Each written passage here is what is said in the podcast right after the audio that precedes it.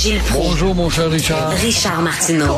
Petit lapin. La rencontre. Point à l'heure des cadeaux. Je suis pas là, là à vous flatter dans le sens du poil. Point à la ligne. C'est très important ce qu'on dit?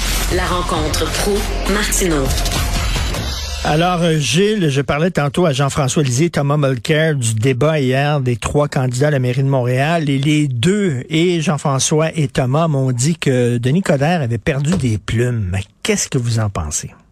Je pense, pense euh, effectivement que Coder, bien qu'il avait une belle prestance, mais il sent le vieux jeu. Il ne sent pas le neuf. C'est pas du bois neuf. Il a tellement joué sur le fait le nouveau Coder. Et euh, je pense que la, la transmission de son image n'a pas montré quelque chose de très changeant dans lui. C'est vrai qu'il a eu affaire à se faire couper, puis lui-même a coupé. Pierre Bruno a peut-être manqué de... Pierre Bruno, c'est un maudit bon animateur, bon livreur. Et a manqué un peu de fermeté. Il faudra qu'il soit un petit peu plus baveux dans ce genre de débat, parce qu'on est dans la base cour, dans l'arène romaine, si on veut, entre le gladiateur et lion.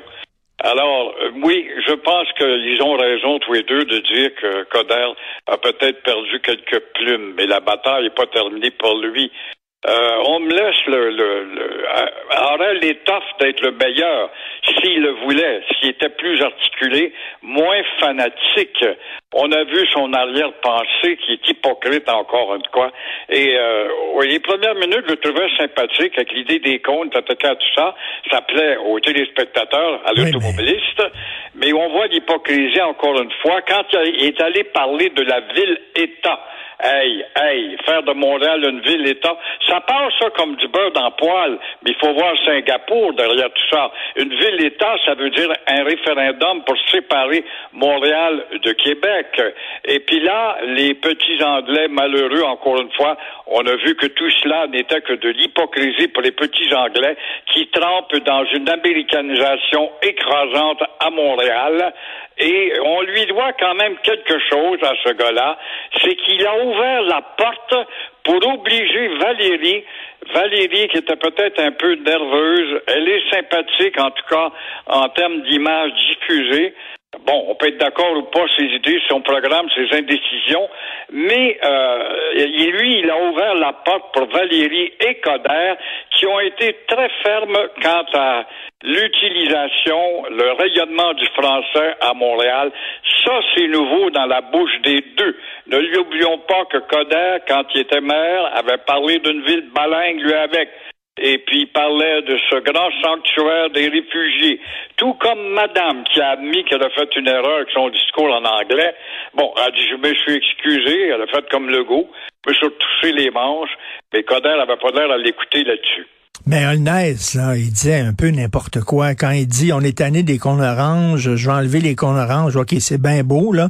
Tout le monde est contre les cônes oranges, mais reste que les rues, il faut les refaire à Montréal. Elles sont tout croches, c'est n'importe quoi. Il faut refaire, il y a des travaux. Fait que là, euh, Valérie Plante lui demandait, oui, mais concrètement, vous allez faire comment? Puis il disait rien. Il y avait rien à dire. Exactement. L'idée des oranges, on est tous écœurés comme jamais.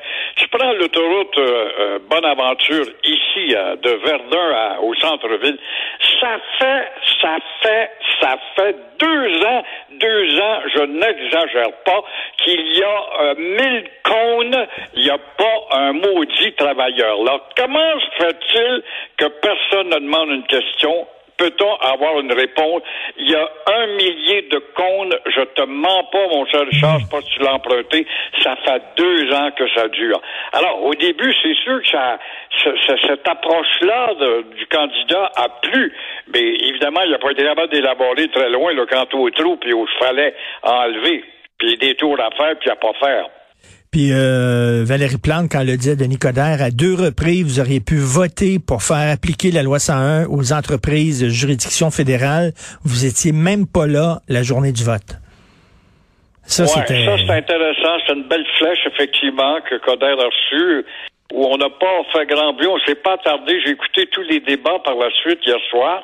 Et euh, personne n'a relevé cette espèce de, de flèche empoisonnée qui était habile de la part de, Valérie. Hein.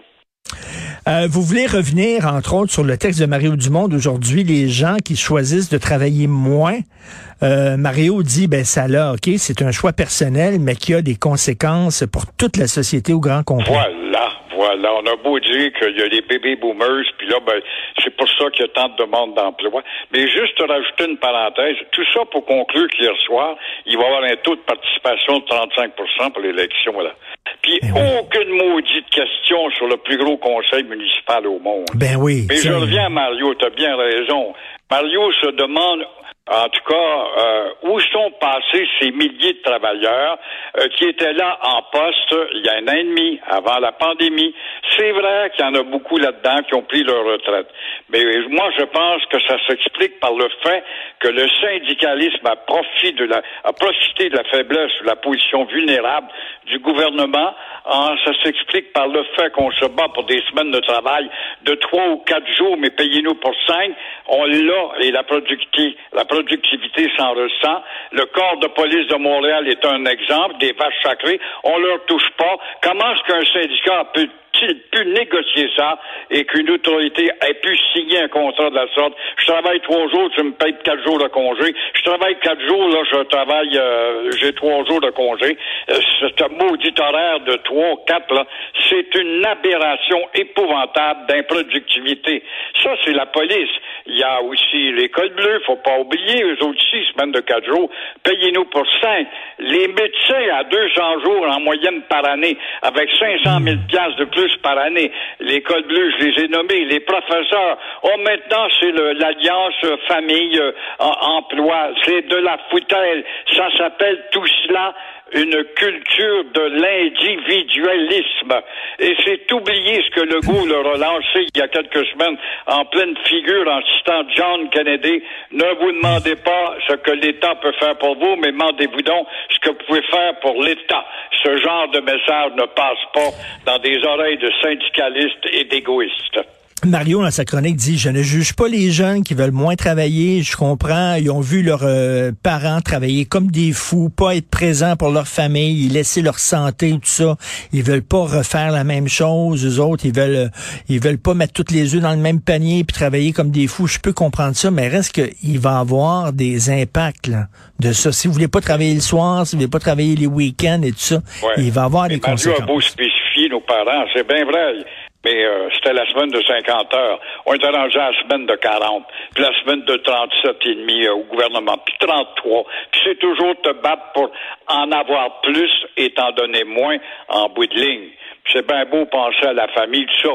Moi, je pense qu'il faut penser beaucoup plus euh, à, à- à- au, au grand déplacement pour des longs week-ends par-ci, par-là. Jean Charest qui est tout content de faire affaire, faire la business avec les Chinois. C'est incroyable de voir comment un avocat peut défendre un bandit un jour et défendre le surlendemain euh, la victime du bandit. C'est- ça un avocat. Alors Jean Charest, ex-premier ministre, qui passera pas dans l'histoire du Québec avec un grand H, un H majuscule.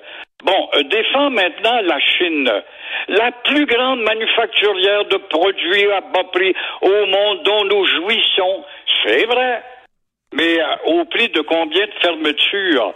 La Chine, au-delà de l'affaire des deux Michaels, faut retenir aussi que c'est celle qui fabrique euh, un arsenal militaire comme on n'en a jamais vu.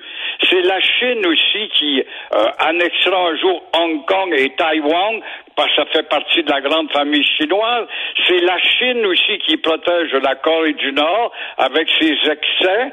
C'est la Chine avec la Russie et la Corée qui sont en train de créer un triangle pour euh, tout simplement sortir toute influence économique occidentale. C'est la Chine de la pandémie, on n'en parle pas. C'est la Chine de l'espionnage. C'est la Chine de ces milliers de touristes qui se promènent autour du monde pour venir copier les équipements qu'on a ici. Alors, si c'est ça que tu as inventé, Jean Charest, la Chine qui porte atteinte aussi aux droits de l'homme, si cher à M. Charest. Et M. Charest a cocufié, faut-il le dire, avec les libéraux de la famille, encore une fois, des Desmarais, eh bien, euh, euh, voit en sorte à étendre les tentacules de, de ce grand fabricant de, de pensées nouvelles, UAV, là, qui va se rendre à l'aide des libéraux de la famille Desmarais dans les foyers québécois et canadiens. C'est ça qu'on veut. Et en passant, une dernière question, quant à tremper que les libéraux, comme il a fait Jean Charest, est-ce qu'il n'y a pas déjà été un ministre bleu, conservateur? On est prêt à renier. Un avocat, c'est ça. Tu m'offres plus, alors je passe au bas. C'est un peu ça, quoi, la morale? C'est très bon. Et vous, cela dit, Jean Charest, il y a, l'élé- il y a- il y a toujours eu l'éthique un peu élastique, on peut dire? Exactement. Il, est- sorti le grand héros du référendum. Il était pour les Bleus, le seul député bleu qui restait justement avec Jean Charest puis Daniel Johnson Jr. Hein, au carré de Mignon. Puis il était bon comme oh dans les cadres, il est le meilleur. Ben oui, puis il jouait avec son passeport pour euh, nous amoindrir et nous faire voler un référendum de 60 000 votes et en même temps de jamais euh, réparer le problème constitutionnel une fois qu'il est devenu député du Québec, voué à la défense du Québec. Puis il est drôle, c'est ça qu'il disait. Ah, en personne, il est tellement drôle. Ah, Jean Char, oui, puis euh, euh, Jean, euh, Jean, Jean Chrétien aussi, est très drôle. Là. Il sacre avec nous autres, puis il est vulgaire, puis il est très, très drôle. Mais dès qu'il parle du Québec, l'écume lui sort de la bouche. Bon week-end, Gilles. Se parle lundi. Bye.